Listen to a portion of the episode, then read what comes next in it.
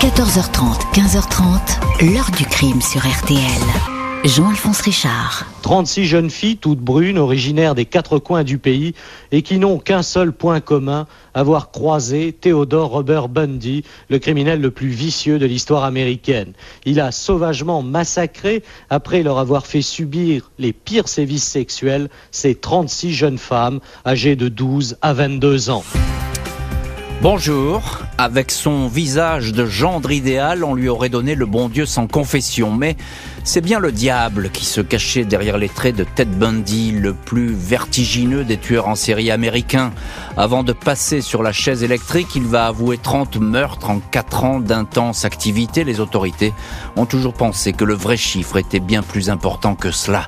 La police va avoir du mal à identifier cet individu insoupçonnable qui viole et tue selon un rituel immuable. Il ne s'attaque qu'à des femmes blanches, jeunes, très souvent étudiantes. Il les frappe, les viole, les tue et revient sur les lieux de ses crimes comme s'il visitait le plus sordide des musées.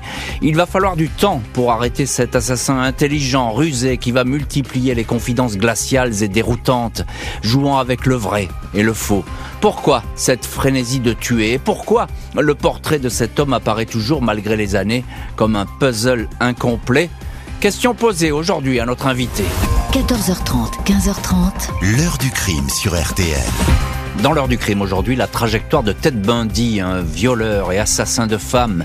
Des victimes tellement nombreuses que cet homme va inspirer le concept de tueur en série. Son nom va être cité à l'été 74 derrière une série de disparitions, mais personne ne va s'intéresser à lui.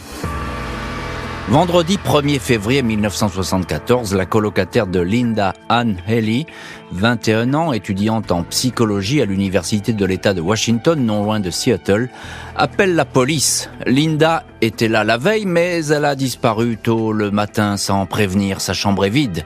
Un policier vient visiter les lieux, tout est en ordre jusqu'à ce qu'il remarque que l'oreiller est taché de sang. L'agression est retenue mais les recherches pour retrouver Linda, en mètre 70, 52 kilos, cheveux longs bruns avec une raie au milieu, yeux bleus, ces recherches ne donnent rien. 12 mars 74 au matin, Donna Gail Manson, 19 ans, est signalée également absente de sa chambre d'étudiante à l'Evergreen State College à Olympia. Elle devait assister la veille à un concert de jazz sur le campus, mais personne ne l'a vue. Donna a de longs cheveux bruns, une raie au milieu, des yeux bleus, 1m52 pour 45 kilos. 17 avril, Suzanne Elaine Rancourt, 18 ans, étudiante en biologie, s'évapore sur le campus du Washington State College à Ellensburg, disparue la veille vers 22h30 en rentrant d'une réunion pédagogique. 6 mai, Roberta Kathleen Parks, 20 ans, cheveux très longs, bruns, toujours avec une raie au milieu, et portée disparue.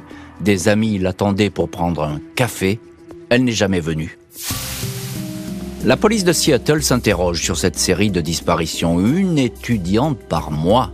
Aucune ne se connaissait, mais elles ont toutes le même profil et leurs silhouettes se ressemblent, étrangement. Pour l'heure, on ne sait pas où elles sont passées, même si on craint le pire. Un désaccès rôde sans doute dans le coin, autour des sites universitaires. Les enquêteurs vont à la chasse aux témoignages. Deux étudiantes du Washington State College, le campus où a disparu une jeune femme, certifient avoir été abordées à quelques jours d'intervalle par un homme qui avait un bras dans le plâtre. Il demandait de l'aide pour transporter des livres jusqu'à sa voiture, une Volkswagen coccinelle. Il avait un visage charmeur, il présentait bien, s'exprimait poliment. Rien d'un maniaque témoignage mis entre parenthèses. Les enlèvements de jeunes femmes blanches de la bonne société se poursuivent. 6, bientôt 8. 14 juillet 74, 5 baigneuses sur la plage du lac d'Issaka disent avoir été accostées par un jeune homme prénommé Ted, un bras dans le plâtre, portant un polo blanc. Il voulait qu'on l'aide à porter un petit bateau accroché à sa coccinelle. Une des baigneuses l'a suivi, mais elle s'est enfuie en s'apercevant qu'il n'y avait pas de bateau. Deux femmes ont toutefois disparu ce jour-là. Un portrait robot est dressé, la presse s'empare de l'affaire. Une témoin, Elisabeth Klupfer, secrétaire à la fac de médecine de l'Université de l'État de Washington, se manifeste. Selon elle, le suspect ressemble étrangement à son ancien petit ami, un dénommé Ted Bundy, 28 ans. Deux autres témoins, dont un professeur d'université, désignent aussi Bundy. La police croule alors sous les signalements et celui de Bundy, eh bien, il passe à la trappe. Ce dernier travaille à l'université d'Olympia, à la commission de lutte contre le viol. Il n'est pas inquiété. 6 septembre, les restes des deux femmes disparues du lac d'Isaka sont retrouvés. Six mois plus tard, cinq corps en décomposition sont retrouvés à leur tour dans la nature, ceux de cinq étudiantes recherchées. Et voilà donc pour les premiers crimes qui officiellement vont être attribués à Ted Bundy. Je dis officiellement car avec cet homme, la comptabilité macabre de, des meurtres est tout simplement impossible à établir. Il se peut qu'il ait tué avant. On revient donc à cette année 74 avec cette série de disparitions. On a beaucoup glosé à l'époque là-dessus et même fantasmé parfois. Bonjour Fabien Richard. Bonjour Jean-Alphonse, bonjour aux auditrices et aux auditeurs. Merci beaucoup d'avoir accepté aujourd'hui l'invitation de l'heure du crime et d'être aujourd'hui dans le studio de l'heure du crime. Vous êtes auteur du livre Lady Killer aux éditions Camion Noir et puis co-auteur avec E.G. Hammond du livre Ted Bundy, Mémoire de la bête aux éditions Amazon, ce qui fait de vous, Fabien Richard, peut-être le meilleur spécialiste français de Ted Bundy. Euh, et on a beaucoup, beaucoup de questions à vous poser, tant le personnage est, est riche. Alors, il y a déjà un premier point, et, et c'est parfois un, une, une signalétique, j'ai envie de dire, des tueurs en série, c'est que ces premières victimes, en tout cas on croit, peut-être c'est les premières, il y en aura d'autres, mm -hmm. vous allez nous le dire, mais ces premières victimes, elles se ressemblent. Elles se ressemblent, elles ont toutes le même physique, comme vous le disiez euh, très justement tout à l'heure, de, de, jolies demoiselles, des longs cheveux bruns ou châtain foncé, une raie euh, au milieu de la chevelure, euh, des étudiantes, des filles très intelligentes, très cultivées, et ils s'adressent toujours à chaque fois à ces demoiselles avec, avec beaucoup d'élégance de classe, dirons-nous d'ailleurs, c'est ce qui les a certainement oui, Et ça les met en confiance, sûrement, c'est toutes ces femmes. Hein. Donc euh, effectivement, il est, il est pas du tout agressif, Bundy. Non, non, pas du tout agressif. Euh, il, alors il a des, des subterfuges. Vous en, vous en parliez euh, dans la présentation initiale. Parfois, il, il les aborde avec un plâtre qu'il a au bras, parfois avec des béquilles puisqu'il aurait une jambe cassée. Parfois, il leur il leur dit tout simplement euh, bonjour, il essaye de les draguer, de les charmer sur, sur les campus universitaires c'est peut-être euh, le stéréotype même du, du, jeune homme des années euh, 70, ouais, de cette fin des années 60. Il est plutôt beau gosse, c'est un playboy. Hein. Cet aspect euh, et cette époque un, peu libertaire, on va dire, après, mmh. après 1969 aux États-Unis, où il y a la liberté de la femme, l'expression euh, d'une liberté que la jeunesse se veut exprimer par la sexualité, par... Mmh par la liberté tout simplement et, il est la représentativité de tout ça. Alors Fabien Richard, il y a quelque chose d'important, c'est qu'effectivement il y a une espèce de loi de série qui a l'air de s'installer. Hein, ce sont des étudiantes qui disparaissent mm -hmm. les unes après les autres, une par mois, il faut quand même le signaler. C'est ça. C'est un rythme très intensif même pour des tueurs en série, c'est exceptionnel. Mais euh, il y a quelque chose, c'est qu'à l'époque la notion de tueur en série, elle n'existe pas, on ne sait pas, on Alors, connaît la, pas ça. La notion, elle n'existe pas. Le, le, premier vrai tueur en série, mais qui sera raconté euh, par la suite, c'est c'est John Wayne Gacy qu'on connaissait déjà. Le clown, c'est ça. Le fameux clown, voilà, parce qu'il a, il a tué entre 1972 et 1978. Et euh, Stephen, Stephen Michaud, qui est justement un des, des journalistes qui a interviewé Bundy pendant qu'il était en prison, l'explique bien, c'est qu'à cette époque-là, dans les années 70, il n'y a pas de mots pour ces tueurs qui tuent euh, de façon calendaire, mmh. qui tuent euh, les mêmes profils, qui tuent très souvent euh, en masse, on, on, peut le dire comme ça. Hein, voilà. Bien sûr. Et il n'y a pas, il a pas de terminologie, et c'est à ce moment-là que va apparaître le terme euh, de serial killer qui va être inventé par euh, les premiers enquêteurs qui vont justement travailler sur le cas de, de Ted Bundy et sur d'autres cas de, de, tueurs en série américains. Et dès lors que ce terme tueur en série va apparaître, évidemment, la police, elle va s'adapter à ce genre de profil. Euh, effectivement, elle va connaître comment enquêter sur ces gens-là, mais là, on n'y est pas. Et, et, effectivement, Ted Bundy, il profite hein, de, de, cette espèce de, de flou le nom de Ted Bundy, d'ailleurs, il est cité par son ex-petite amie assez vite. C'est ça. Hein, dans l'affaire. Hein. Ça, c'est étonnant parce que tout de suite, elle dit, bah, moi, le, le, le, profil là que vous décrivez, il ressemble fortement à, à Monsieur Ted Bundy, mais on va pas s'arrêter à ça. Bah, ce qui se passe, c'est qu'un qu soir, elle est avec, euh, elle est avec sa meilleure amie. Il découvre le portrait robot dans le journal du fameux Ted qui serait l'assassin de, de, ces jeunes. De parce qu'il donne son prénom. C'est ça, il donne son prénom à chaque fois. Et elle lui dit, tu peux pas rester comme ça. Il faut que tu en parles. Et elle, sa meilleure amie lui dit justement, il possède une coccinelle comme Ted, ton fiancé. Et donc elle, elle appelle la police. Elle sera une des premières personnes à témoigner, mais ce qui va déjà être en faveur de Ted Bundy, c'est que la couleur de la fameuse coccinelle n'est pas la même que celle de Ted Bundy. Mm -hmm. Ça, c'est la première des choses.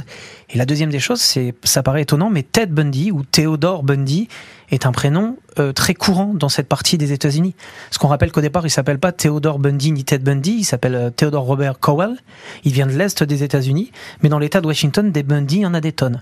Donc Ah, ils seront, ils seront, ils seront plusieurs dizaines euh, à, à être observés. Il sera sur la liste, mais dans cette liste, il y a même d'au- d'autres hommes qui seront beaucoup plus observés que lui au départ par la police.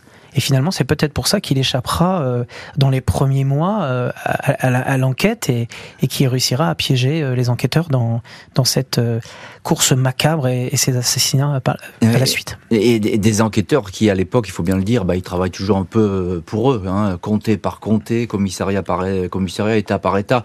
Ça communique pas beaucoup. Non, hein, ça donc, communique pas beaucoup. On le dit d'ailleurs autant dans, dans Lady Killer, le premier livre qui est plutôt euh, qui retrace toute l'histoire du départ jusqu'à la fin, et même dans, Ted Bundy, Mémoire de la Bête, où on a inter- interrogé euh, des policiers, des spécialistes. Les polices ne se parlent pas d'un État à un autre, et même d'une ville à une autre dans le même État. Donc c'est très compliqué. Ouais, c'est vrai. Alors Fabien Richard, vous, vous avez beaucoup enquêté, euh, deux livres hein, déjà sur, sur Ted Bundy. Vous connaissez par cœur son, sa trajectoire, j'ai envie de dire. Alors dites-nous quelques mots. Qui est Ted Bundy? Parlez-nous un petit peu, parce que euh, sa, jeunesse, on la connaît mal. Bon, c'est une jeunesse tourmentée, mais ça c'est assez banal finalement Alors pour c'est les une, criminels. c'est une jeunesse assez, assez particulière. C'est, il est né d'une, d'une fille mère, d'une, d'une maman qui a été placée dans un, dans un centre pour filles mères par ses parents. Euh, parce que à l'époque on n'accouche pas euh, d'un papa qui est inconnu, donc elle est, elle est mise euh, à l'écart pendant quelques mois. Elle accouche, elle revient chez elle, et quand Ted Bundy va grandir, il va grandir en pensant que sa mère et sa sœur, c'est ce que vont lui dire ses grands-parents, son grand-père et sa grand-mère. C'est un, un traumatisme important. traumatisme immédiat, il va croire donc que son grand-père et sa grand-mère sont sa mère jusqu'à ses 16 ans, où il va découvrir seulement à ce moment-là que sa mère, Louise Cowell, est en vérité sa mère biologique et non pas sa grand-mère. Donc c'est déjà le premier choc et donc il va grandir dans le mensonge dès le début, de, dès, dès son enfance et sa plus tendre jeunesse, avec surtout en plus un, grand-père qui était violent et qui avait euh, les coups faciles à la maison, autant sur, euh, sur lui, sur sa mère, que sur les frères et sœurs de sa mère finalement. Alors ça peut être un fil rouge et ce que vous dites est, est très, très éclairant parce que il va ressortir dans la trajectoire de Bundy et puis les policiers vont le dire, les chercheurs vont le dire, il y a cette haine des femmes. Ben, Il y a cette haine, de la Haine femme. des femmes absolue. Absolue, ouais, c'est ça. Haine pour le mensonge, mais pour lui, le mensonge est égal à la femme. Puisque sa mère lui a menti, puisque sa grand-mère lui a menti. Et puis par la suite, euh, il aura aussi, avant de, de rencontrer Elisabeth Klopfer, dont vous avez parlé tout à l'heure, sa fiancée, une fiancée avec laquelle euh, il aura une, une histoire d'amour pendant qu'il sera au début de son cursus Et c'est- universitaire, une des rares femmes qu'il respecte. qu'il respectera, qu'il le quittera. Et très bizarrement, elle aura le profil de, toutes ses victimes par la suite, puisqu'elle aura cette magnifique chevelure brune avec ses traits au milieu des cheveux. Et peut-être qu'il reproduira euh, et le choc de son enfance et l'image de cette femme idéalisée euh, à travers les victimes qu'il tuera par la suite. Cité par des témoins mais pas suspecté, l'homme va continuer à enlever des jeunes femmes jusqu'à un premier faux pas. Août 74, Ted Bundy quitte la région de Seattle. Il est admis à l'université de droit de l'Utah, à Salt Lake City. Avec son sourire, son allure de playboy, ses bonnes manières, il ne tarde pas à séduire plusieurs jeunes femmes. On le trouve sexy, souriant, attractif. 2 septembre, il viole et étrangle une autostoppeuse dans l'Idaho. Il dépose le corps près d'une rivière, revient le lendemain pour faire des photos et démembrer sa victime. 2 octobre, enlèvement d'une adolescente de 16 ans. Suivent deux autres filles de 17 ans. L'une d'elles a agonisé pendant 8 jours alors que son bourreau venait la voir pour lui laver les cheveux et lui mettre du rouge à lèvres toutes deux battues, violées, étranglées avec des banilons. Le 8 novembre, Ted Bundy approche Carole Daronche, une standardiste de 18 ans dans la petite ville de Murray. Il se fait passer pour policier, raconte qu'elle doit le suivre au commissariat car sa voiture a un problème. Carole monte, mais s'aperçoit vite que la voiture ne prend pas la bonne direction. Bundy tente de la menotter. J'ai pu ouvrir la portière et m'enfuir. Il m'a poursuivi, on s'est battu. C'est effrayant de savoir à quoi j'ai survécu. J'ai eu beaucoup de chance, témoignera la victime. Une heure après, Ted Bundy enlève une autre jeune femme. Novembre 74, Elisabeth Klopfer, l'ancienne petite amie de Bundy, recontacte la police. Elle a appris par les journaux les dernières disparitions dans l'Utah. Elle cite à nouveau le nom de Ted Bundy qui vit désormais dans cet état. Un inspecteur recueille sa déposition, mais une nouvelle fois, le procès verbal finit dans un tiroir. Aucune des femmes qui auraient eu affaire au ravisseur ne reconnaît la photo de Ted Bundy.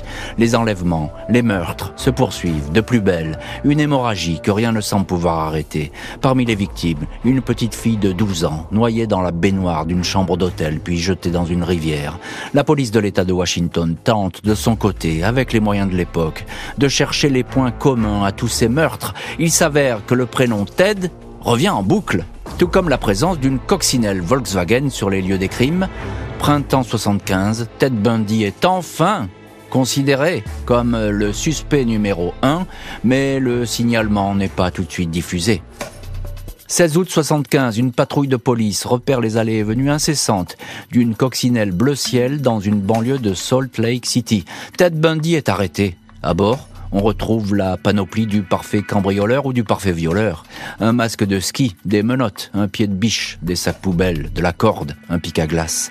On perquisitionne au domicile du suspect. Chez lui, on trouve des brochures sur des campus universitaires. Bundy expliquera plus tard que la police, ce jour-là, est passée à côté de sa collection de polaroïdes montrant les corps des victimes. Bundy est relâché, mais reste sous surveillance. Il vend tout de suite sa Volkswagen qui est récupérée par la police. Des cheveux de trois femmes sont prélevés. Il faudra des mois pour les identifier. Entre-temps, Carole Darronche, la standardiste, a formellement reconnu sur photo l'homme qui a voulu l'enlever. Bundy est arrêté jugé en février 76. 15 ans de prison pour la tentative de rapt. Il s'échappe, il est repris. Les enquêtes s'accélèrent, commencent à le cerner. La police touche au but. Mais le 30 décembre 77, le détenu Ted Bundy découpe le plafond de sa cellule. Il s'enfuit du pénitencier de Garfield. Il est désormais l'homme le plus recherché des États-Unis. L'homme le plus recherché, euh, l'ennemi public numéro un, c'est une course-poursuite qui va s'engager entre Ted Bundy et les autorités, d'autant plus que cet homme va continuer à tuer.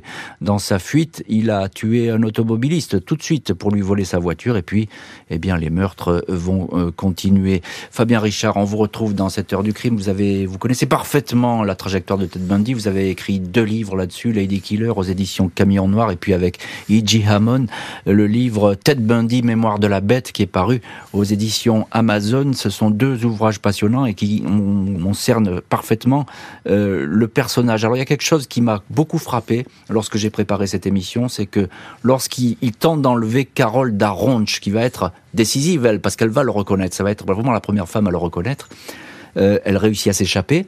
Mais tout de suite, une heure après, il enlève une jeune femme de 17 ans on, a perdu la tête là. C'est du jamais vu en matière de tueur en série. C'est le, le chasseur qui ne peut jamais s'arrêter.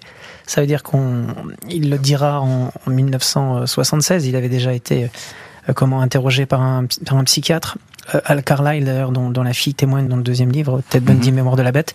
Il avait cette, euh, cet effet où il ne pouvait pas s'arrêter. C'est-à-dire que quand il n'avait pas commis un meurtre qu'il désirait plus que tout réaliser, il fallait qu'il trouve quelqu'un à tuer. Et c'est pour ça d'ailleurs euh, qu'il tuera cette jeune demoiselle à, quelques kilomètres euh, de la ville de, de Carondaronche, à, à, peine quelques heures après avoir euh, malheureusement raté son coup en, ne pouvant pas assassiner la première parce qu'elle a réussi à s'échapper de sa voiture et de son véhicule, comme vous l'expliquiez. Je pense que c'est unique dans l'histoire des tueurs en série.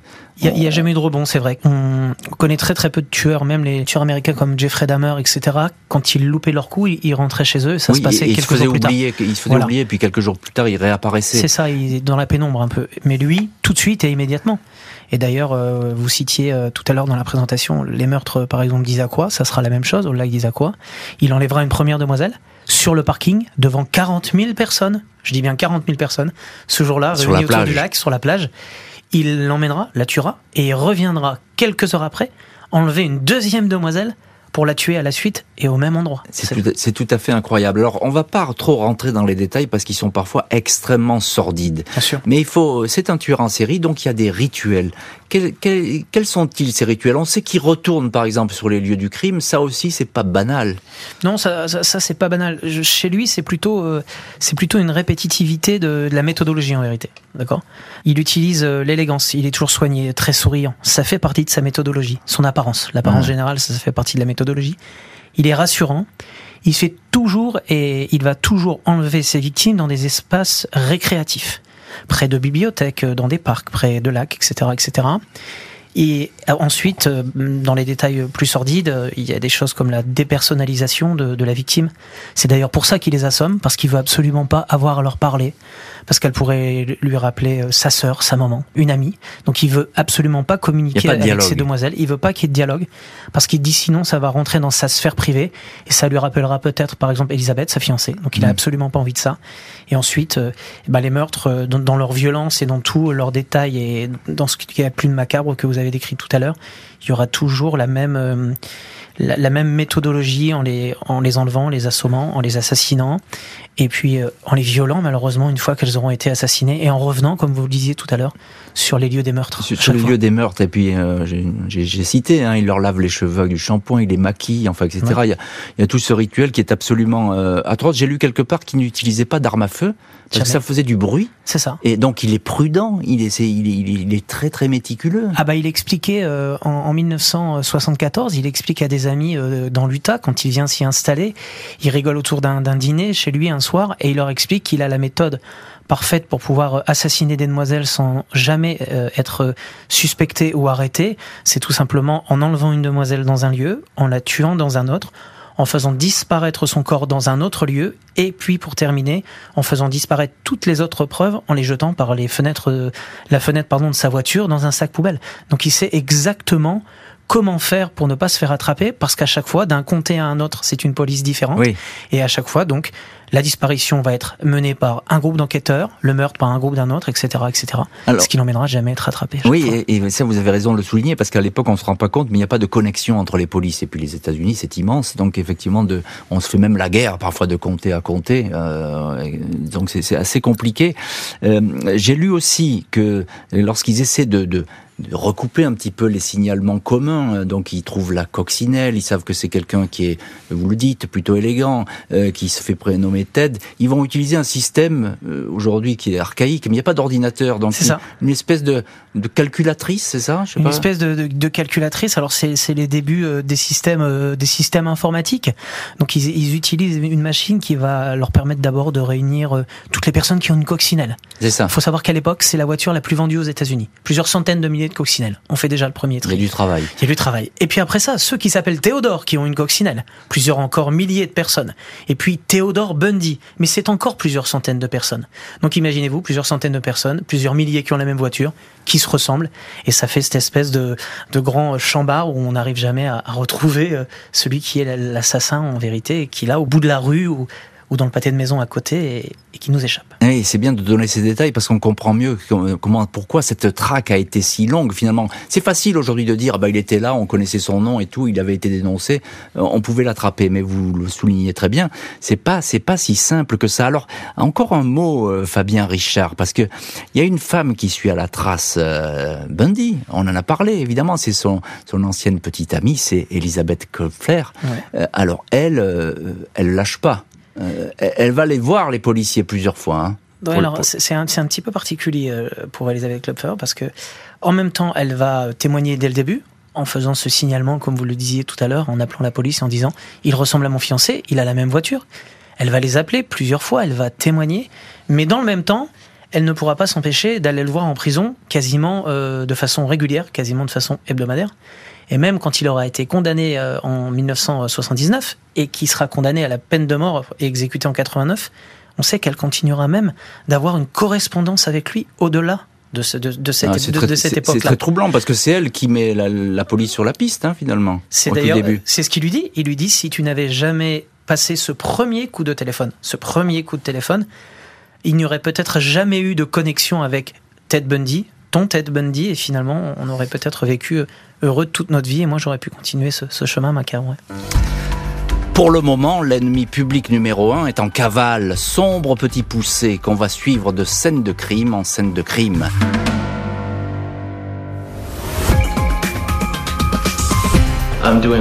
Je vais bien, je prépare mon procès, je suis confiant. Je sais que j'ai raison et je suis sûr que je vais m'en sortir. Je n'ai aucun doute, non, je ne suis pas coupable. Je suis innocent des faits qui me sont reprochés.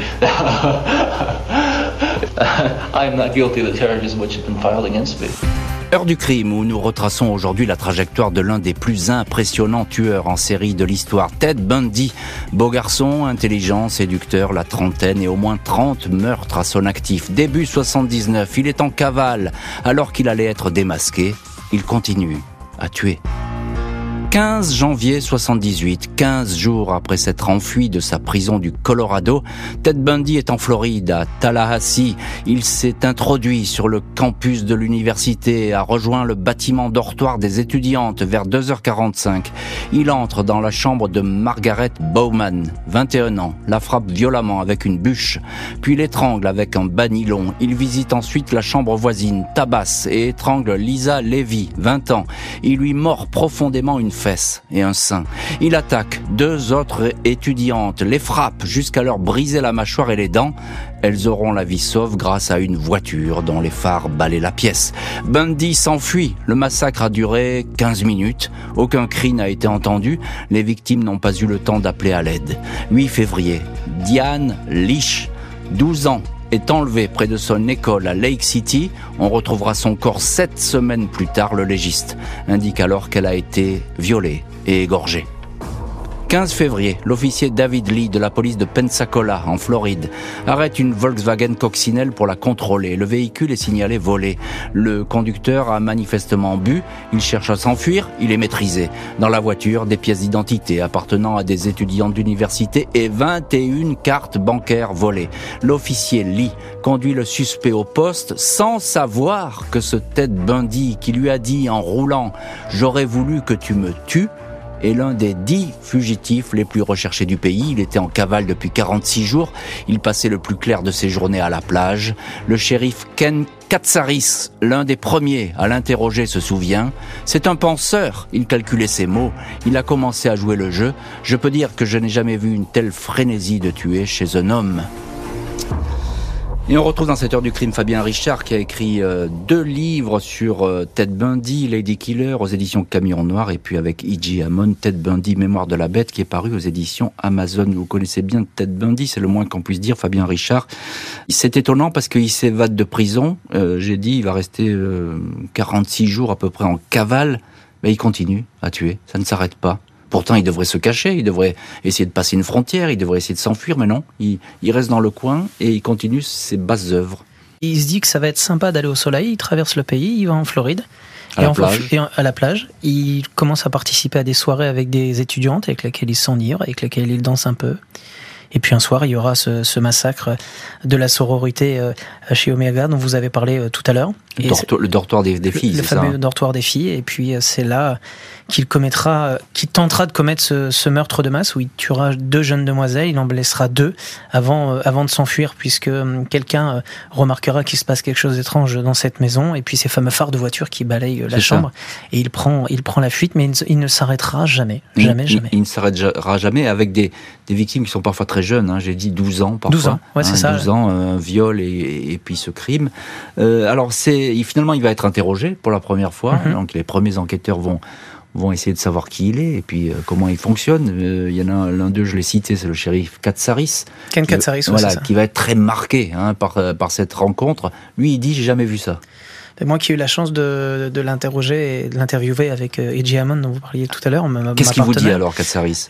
Il nous dit premièrement que dès qu'il l'a dès qu'il l'a rencontré, alors qu'il donnait une fausse identité, hein, c'est ce que vous disiez justement, il donne pas son vrai nom, il donne trois quatre noms différents dès la première fois où il l'a vu, il a senti que c'était le diable. C'est ce qu'il ce qu'il dit déjà. Ce sera la l'affaire la plus dure. Il a été glacé, c'est ça? Il hmm, Pas glacé parce que lui, il avait déjà une certaine expérience. Depuis 1962, il était il était dans la police, il était à Tallahassee depuis euh, depuis quelques mois. Mais il sentait chez cet individu tout ce qu'on a dit depuis tout à l'heure. Ça veut dire l'élégance, l'intelligence, mais à la fois cette espèce de force diabolique. Et dès qu'il va le voir, il va sentir en lui qu'il y a quelque chose qui est qui dépasse tous les, histoires de criminels qu'il a pu, euh, auxquelles il a pu être confronté. et hum, il cherchera à comprendre qui est, qui est vraiment ce, ce personnage parce que c'est ce que je disais tout à l'heure, ça dépasse le tueur, ça fait de lui un acteur, une rockstar du crime, mm. un espèce de, de mythe qui n'a mm. jamais été euh, jusqu'à ici et fort heureusement euh, reproduit dans l'histoire dans l'histoire américaine, mais il sera très très marqué par euh, cette confrontation avec Ted Bundy, ça c'est sûr. Alors il va beaucoup parler Ted Bundy par la suite, mais là on est restons dans cette arrestation là puis ces premières auditions qui sont importantes. Il, il avoue ses crimes? Alors c'est très bizarre. Au départ, donc, il ne dit pas qui il est, il ne reconnaît pas son identité, puis il finira par avouer à Ken Katsari sa réelle identité quand lui va l'emmener euh, va l'emmener en prison. Et au fur et à mesure, il va vouloir se confronter à des gens qui sont aussi intelligents que lui. Et il va justement reconnaître que, que Ken Katsaris a cette intelligence. Comme l'avait avant un autre enquêteur, Robert parce parce qu'il a démasqué. Parce qu'il l'a démasqué et aussi parce qu'il a cette espèce de, chez Ted Bundy, a cette soif de, de, de culture, cette soif d'intelligence, cette soif d'être quelqu'un intellectuellement parce que son histoire familiale, c'est pas ça. C'est pour ça qu'il a d'ailleurs été étudiant en droit parce qu'il voulait dépasser ce statut social qui était celui d'ouvrier de ses grands-parents et de sa, sa, mère qui était mère au foyer ou de son beau-père qui était cuisinier mmh. dans une cantine dans, dans un lycée. Et donc il a voulu dépasser tout ça. Et là, enfin, il trouvait quelqu'un pour jouer euh, cette partie d'échecs euh, qu'il voulait gagner parce qu'il pensait gagner jusqu'au bout et ne jamais euh, être condamné à mort un jour, ça c'est certain. Mais il donne des éléments sur, sur les crimes ou pas du tout? Et Alors, On reste très loin de tout ça. À chaque fois qu'il est interrogé, c'est très bizarre, on lui pose des questions et il repose lui-même des questions. c'est le propre des... C'est le propre, mais chez lui, chez lui c'est très intelligent parce que mais il finira quand même par avouer des choses. Ça veut dire, il dit, vous savez très bien, vous avez trouvé un endroit, vous avez trouvé des corps, vous, il y a des rituels. Euh, qui a pu commettre ces rituels? Est-ce que c'est Ted Bundy? Mais Ted Bundy ne parlera pas lui-même de Ted Bundy. Il parle même de lui à la troisième personne. Hein. Il, ah a, il, a, il, a, ce phénomène euh, très très particulier. Et c'est d'ailleurs comme ça qu'il avouera, parce que Stephen Michaud et, et un autre journaliste euh, qui un jour vont l'interviewer en prison vont comprendre qu'ils ne tireront rien de Ted Bundy. Et c'est en faisant parler Ted Bundy de lui à la troisième personne qui réussiront à le piéger et à lui faire raconter l'histoire de Ted Bundy par Ted Bundy. C'est ça qui est intéressant. Les procès vont désormais s'enchaîner pour un suspect qui va tout faire pour éviter la peine capitale. 25 juin 1979, Ted Bundy, 32 ans, comparé devant la cour criminelle de Miami pour deux de ses derniers meurtres, ceux de Margaret Bowman et Lisa Levy dans le dortoir de l'université de Tallahassee. 250 journalistes sont là. L'accusé apparaît calme, nonchalant, souriant, portant un élégant blazer bleu. Ses avocats ont du mal à conseiller ce client qui veut plaider sa cause lui-même. Il était accusé de meurtre, il risquait la peine de mort, mais tout ce qui lui importe était de diriger les débats, dit l'un de ses avocats. Des avocats qui arrivent toutefois à un accord avec le tribunal, une peine de 75 ans de prison en échange d'un plaidé coupable. Mais au dernier moment, Bundy refuse le marché. En se déclarant coupable, il avait le sentiment de perdre la face, dira Mike Minerva, l'un de ses défenseurs. 31 juillet, Bundy est condamné deux fois à la chaise électrique, 7 janvier 1980. Il comparait à Orlando pour le viol et le meurtre de Diane Leach, 12 ans, troisième condamnation à mort. Ted Bundy fait tout pour éviter l'exécution de sa sentence. Il multiplie les recours. Il collabore même avec le FBI pour aider à retrouver un tueur en série. Il se confie beaucoup à deux biographes. Leur sert des versions de sa vie fluctuantes, différentes. Dans l'un de ses entretiens, il déclare Je suis le salaud le plus insensible que vous ayez jamais rencontré. Beaucoup de gens s'encombrent d'un mécanisme nommé culpabilité. Moi, je ne me sens coupable de rien. Et effectivement, il va multiplier les, confidences en prison. On retrouve notre invité dans l'heure du crime, Fabien Richard. Vous êtes euh, l'une des personnes qui connaît le mieux Ted Bundy. Vous avez écrit et coécrit deux livres euh, sur lui déjà. Alors effectivement, il y a, cette phrase qui est euh, très euh, frappante. Moi, je ne me sens coupable de rien. Euh, on peut pas le toucher par quoi que ce soit. Alors évidemment, je vous parle même pas d'empathie, on n'en est même pas là.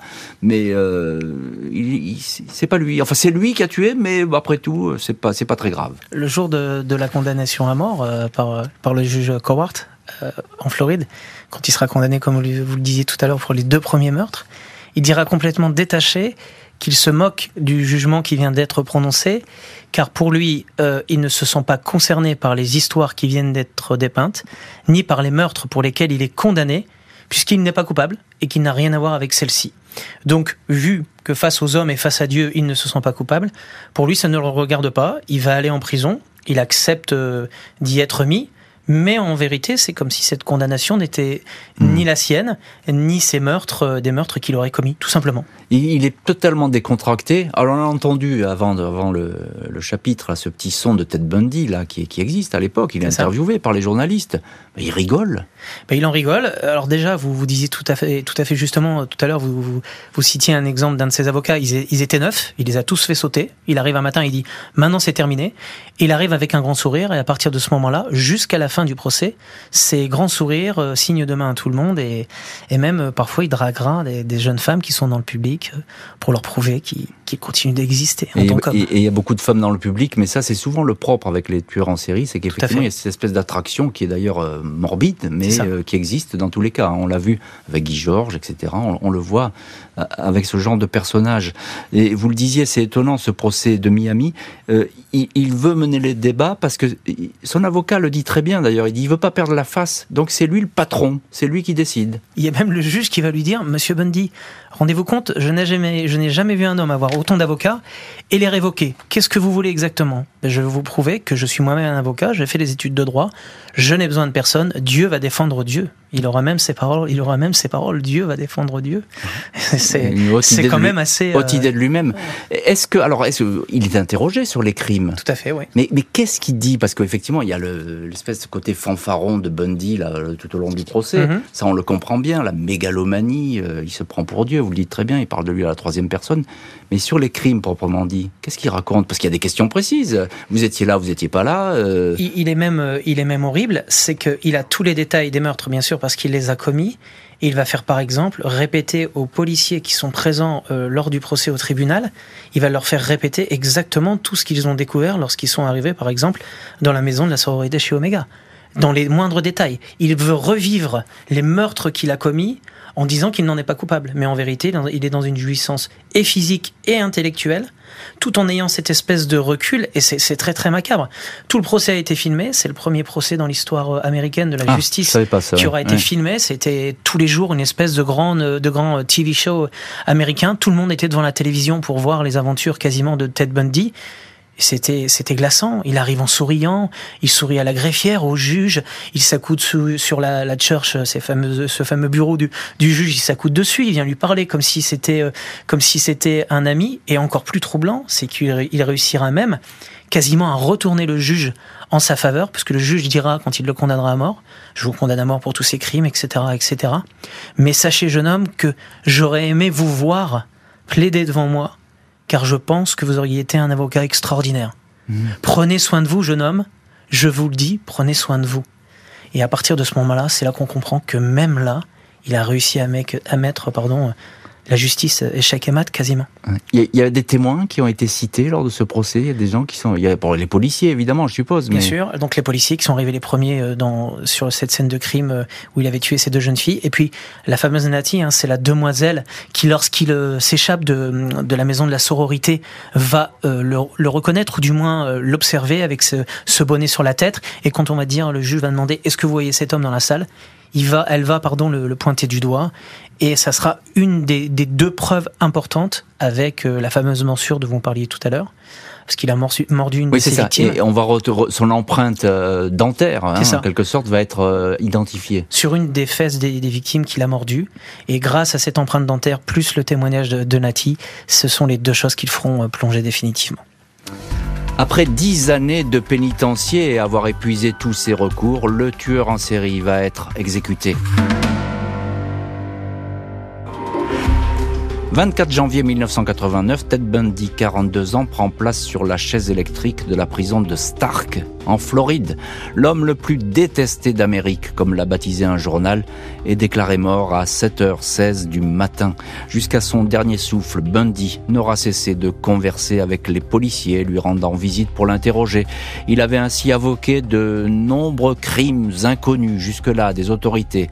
Il avait la rage contre les femmes. Ses meurtres étaient sa raison de vivre, son accomplissement, dira un de ses témoins. L'agent spécial du FBI, William Hagmaier, se dira abasourdi par la jubilation quasi mystique de Ted Bundy.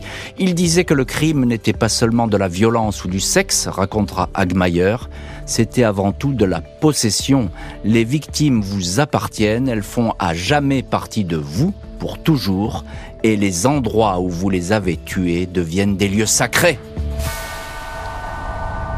Voilà donc les paroles de Ted Bundy et on peut croire d'ailleurs euh, euh, William Agmayer parce que c'est un, grand policier du FBI et sans doute c'est l'un des témoignages les plus sincères qu'il y a eu euh, dans cette histoire parmi les gens que que, que Bundy a, a, a croisé. Alors avant qu'il meure de Ted Bundy, il n'a pas envie de mourir. D'abord, il va, il va faire, il va formuler tous les appels possibles pour s'en sortir. Il va essayer de travailler avec le FBI. On l'a dit.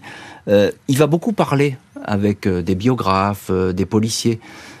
Alors, il y a toute cette série de crimes qu'on ne connaît pas qu'il raconte. Mhm. Alors, la question à, à 10 000 dollars, c'est est-ce qu'il faut le croire ou pas le croire? Alors euh, déjà à la fin de sa vie, quand il se met à, à parler euh, les derniers les derniers jours, parce qu'il, comme vous l'avez rappelé, il a été exécuté le 24 janvier 89, c'est une façon de s'en sortir, parce qu'il se dit que s'il donne des noms un peu comme euh, Gary Ridgway par exemple dans, dans l'affaire de, du tueur de la rivière verte, qui a, a décidé de donner les noms de ses victimes pour, pour qu'ils puissent être identifiés et lui n'aura pas été condamné à la peine de mort. C'est à peu près la même époque, hein, parce que c'est l'exemple que vous donniez tout à l'heure. D'ailleurs, il, traîne près de la Green River. et surtout, Bundy. et surtout, Bundy a comment Bundy a témoigné, enfin, a aidé la police dans l'affaire du tueur de, la Green River. Il s'est dit que c'était une bonne idée de faire comme comme Gary Ridgway. Il va donner des noms et en donnant des noms, il espère qu'on va reporter euh, sa condamnation et euh, le passage sur, la chaise électrique. Il se dit qu'il va s'en sortir.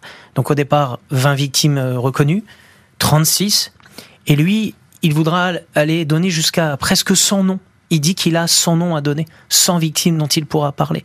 Et il pense que ça va le sauver. C'est la première méthode qu'il emploiera. Il parlera beaucoup à Bill Agmayer, William Agmayer, dont vous avez parlé tout à l'heure, qui est un, un, exemple un peu comme John Douglas, qui a écrit la, la, la série et le livre My Hunter, qui a hmm. très bien témoigné là-dessus. Bill a eu une relation comme Robert Keppel, qui était un autre euh, enquêteur, une relation même d'amitié, je dirais. C'est très bizarre, mais quasiment de. De confiance en tout cas. Hein plus que ça même. C'est mm. très, c'est mm. très, très, très tendancieux. Enfin, je dirais pas tendancieux, mais il s'est passé quelque chose d'un peu mystique entre mm, ces deux personnalités. Euh, Bundy lui, lui avouera les choses.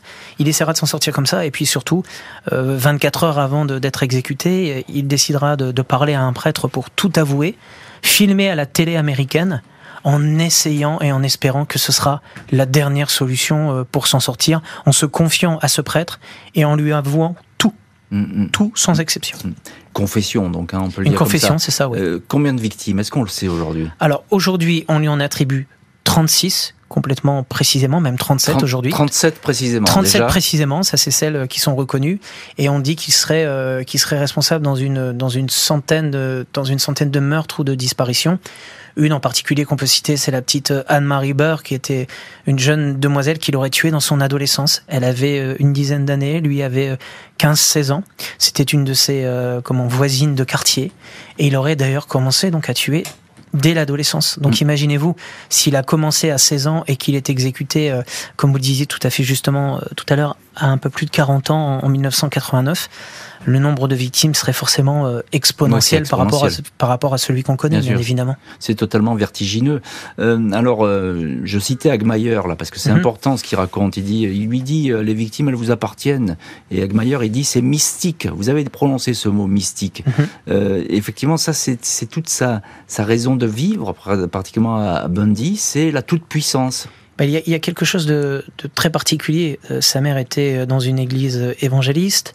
Il est ensuite euh, rapproché de la LDS, euh, l'église, l'église des, Saints des Derniers Jours, les Mormons. Quand il est arrivé en 74 dans l'Utah, il y a toujours eu un rapprochement entre la croyance et les meurtres atroces qu'il a pu commettre.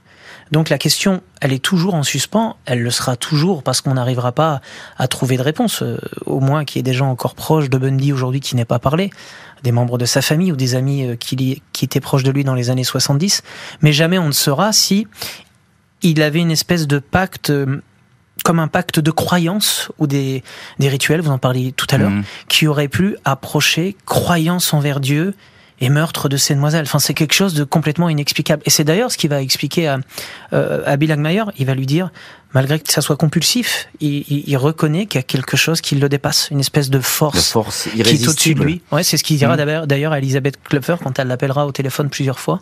Il lui dira un jour, et c'est la deuxième chose, la deuxième chose qu'il lui reprochera, après avoir appelé la police une première fois, un jour elle l'appellera une, une nuit, euh, comment, lorsqu'il sera en prison, il lui dira qu'il est malade, qu'il sait très bien les meurtres qu'il a commis, et elle avouera ça également à la police.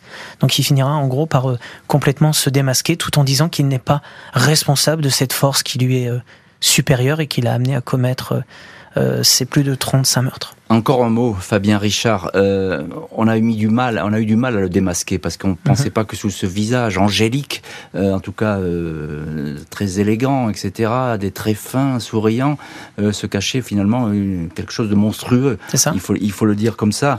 Et je crois qu'il a même travaillé avec les autorités et qui en ont, qui, qui sont et qui ont été stupéfaites par, ce, par, par la découverte de ce criminel. Déjà, je, on en parlait tout à l'heure un petit peu en off, mais on, on peut citer cet exemple. Bien sûr. D'abord, il a fait de la politique il a travaillé pour le, Parti républicain, pour le, gouverneur de l'Utah, qui a dit un jour de lui euh, si euh, vous n'aviez pas démasqué Ted Bundy, vous auriez peut-être aujourd'hui euh, comme président un tueur en série, par exemple. Ça, c'est déjà quelque chose d'extraordinaire. Il a travaillé aussi sur la mise en place de comment de ce pôle de travail pour, contre la violence pour mm. les femmes. Donc, Donc et effectivement, ça a surpris tout le monde. Tout le monde. Merci beaucoup, Fabien Richard, euh, d'avoir été aujourd'hui l'invité de l'heure du crime. Euh, je rappelle vos ouvrages Lady Killer aux éditions Camion Noir et puis avec Iji Hamon, euh, Ted Bundy, Mémoire de la bête aux éditions Amazon pour tout savoir de ce tueur en série. Merci à l'équipe de l'émission, Justine Vignot, Marie Bossard à la préparation, Boris Pirédu à la réalisation. L'heure du crime, présenté par Jean-Alphonse Richard sur RTL.